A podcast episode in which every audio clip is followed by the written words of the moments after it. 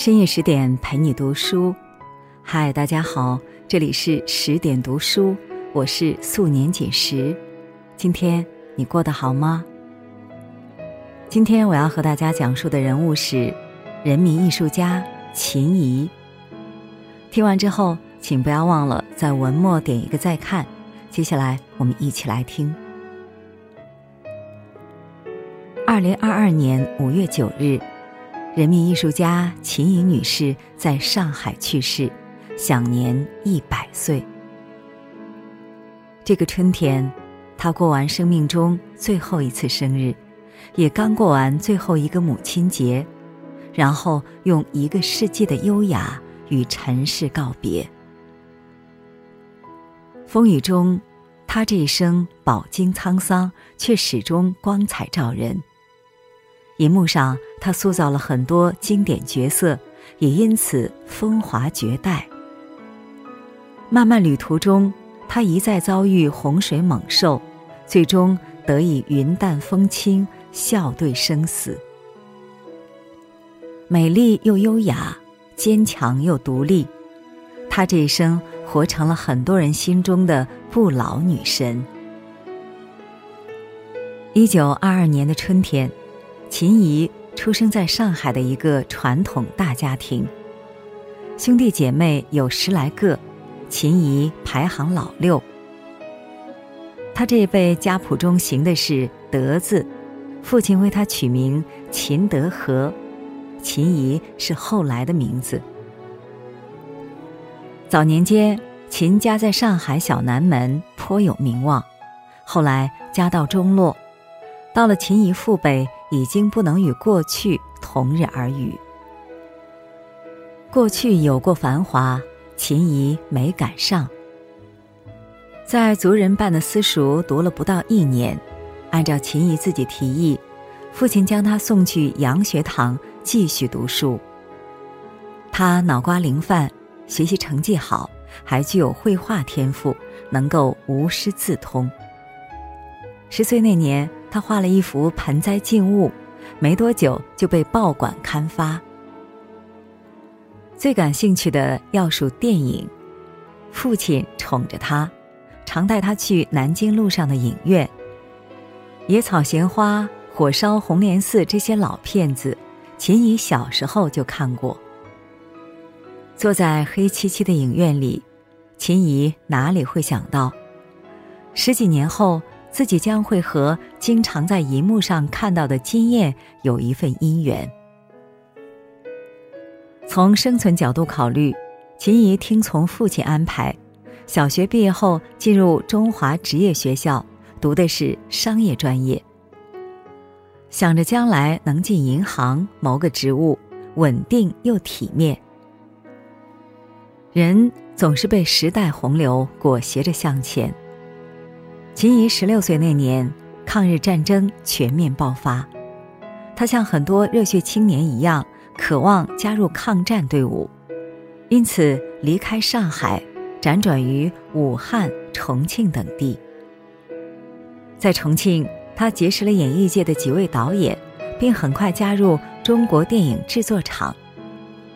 一位叫许克的导演觉得，秦德和这个名字太普通。就为他另取一名儿秦怡，心旷神怡之意。浓眉大眼，天生丽质，他被导演相中，参演电影《遥远的爱》，与大明星赵丹演对手戏。凭借这部戏，秦怡一炮而红。秦怡从小活泼好动，喜欢单杠、双杠这些男孩子热衷的运动。在战乱年代，他离开上海是想去抗战前线当一名战士，为保家卫国奉献一己之力。人生中有很多事都属于无心插柳，他做梦都没想到，自己后来会走上舞台，还成为重庆话剧舞台上的四大名旦之一，而且在演艺之路上越走越远。抗战胜利后，从重庆回到久违的上海。离家七年，上海已不是从前慌乱的上海，秦怡也已不是往日无名的秦怡。家里人多，房子又少，秦怡晚上从外面回来，地铺上横七竖八睡着兄弟姐妹，还有他们的孩子，让他一时无处落脚。父亲去世的早。回到上海后，秦怡自觉自愿地挑起养活一家老小的重担。面对这份责任，他想的豁达，觉得人多了养起来不轻松，人少了又会觉得寂寞。总之，自己怎么做，那就是自己的命。秦怡被世人所认识和熟知，是因为她在银幕上绽放的光彩。他是中国百年电影史的见证者，也是中国电影艺术的第一批耕耘者。几十年来，他塑造了上百个不同个性的女性形象。十七岁那年，花季少女秦怡参演了人生中第一部影片《好丈夫》，从此正式开启了演艺生涯。在《马兰花开》中。她是不甘平庸的家庭主妇马兰，在《篮球五号》中，她是英姿飒爽的运动员林杰。这一角色的成功塑造，让周总理夸她是民心和艺术以及人品相依的典范。在《青春之歌》中，她是坚强从容的林红；在《铁道游击队》中，她是心怀正义的革命者方林嫂。凭借精湛的演技与数量可观的作品，秦怡获得大众的喜爱。周总理看过他的作品后，也大加赞赏，赞他是中国人自己的明星。即使到了耄耋之年，秦怡依然不放弃演戏。二零一五年，秦怡登上海拔四千米的青藏高原，参加拍摄自编自演的电影。青海湖畔，这一年他已经九十三岁。可一旦工作起来，他就忘了自己，也忘了年纪。前几年，他在电影《妖猫传》中客串宫中老嬷嬷，虽然已是九十六岁高龄，认真专注的劲头不逊于年轻演员。陈凯歌后来在采访中说道。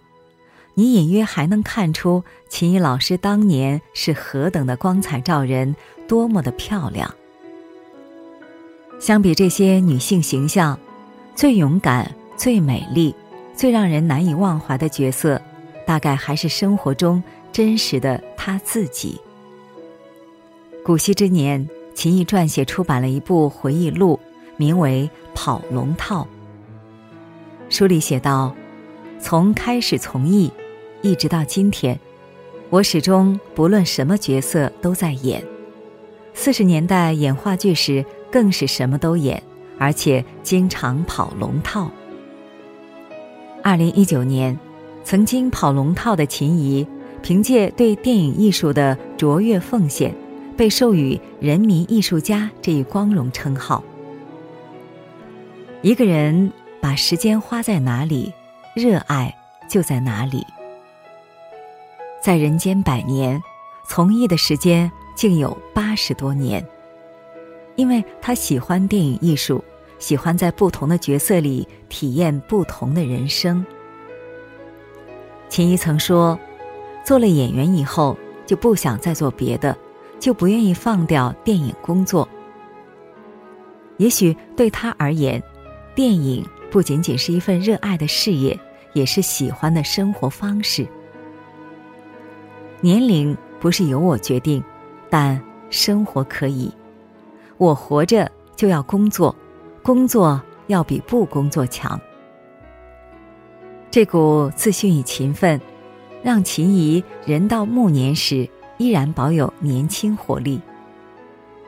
或许，一个人心中的热爱，才是最好的驻颜术。秦怡女士的事业之路。也让人想起像杰克·凯鲁亚克的名言：“永远年轻，永远热泪盈眶。”秦怡有过两段婚姻。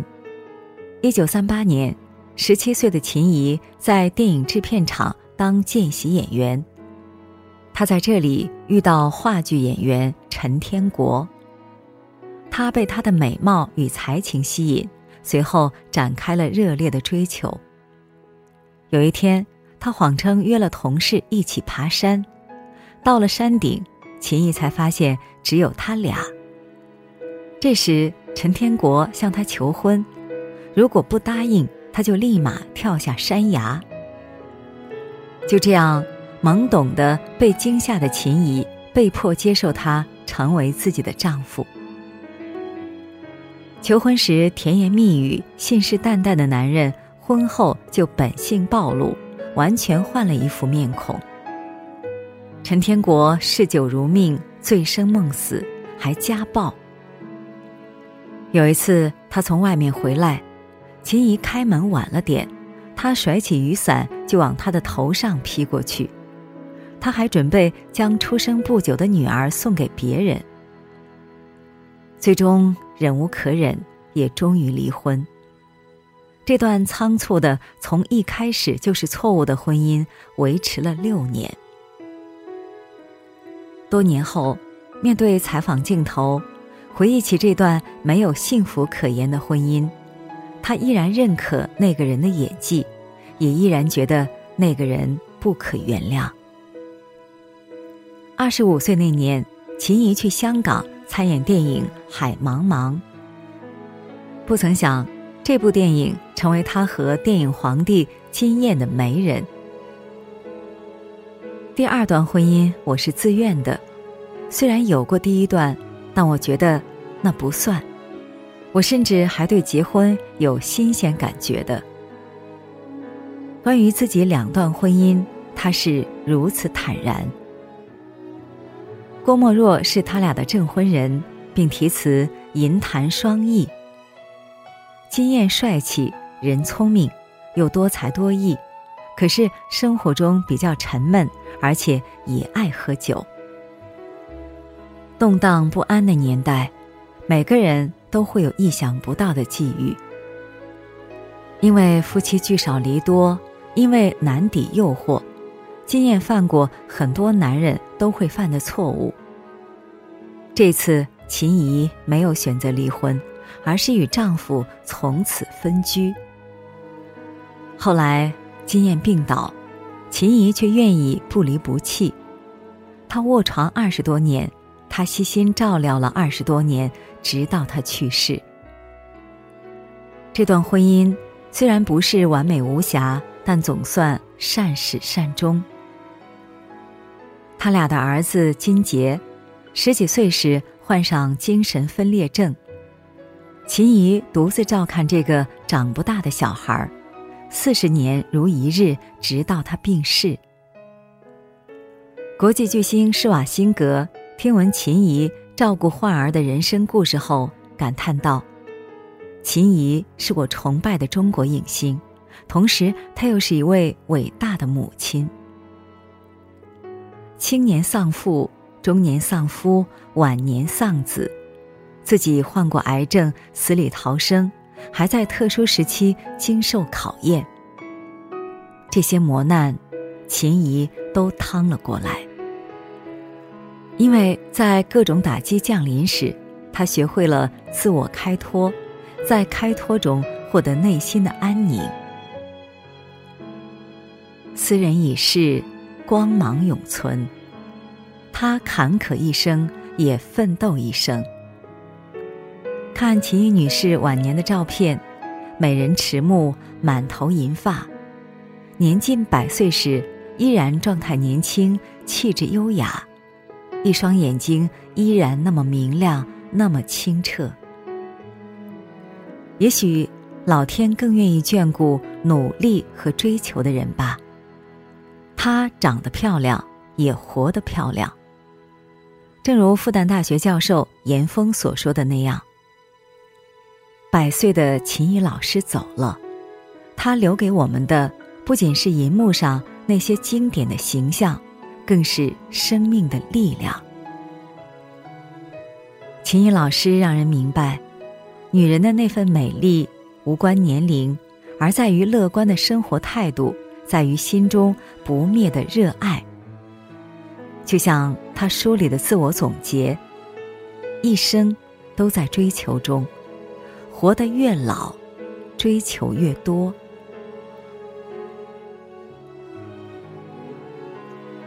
好了，今天的分享到这里就结束了，请不要忘了在文末点一个再看。更多美文，请继续关注十点读书，也欢迎把我们推荐给你的朋友和家人，让我们在阅读里遇见更好的自己。我是素年锦时，祝你晚安，做个好梦。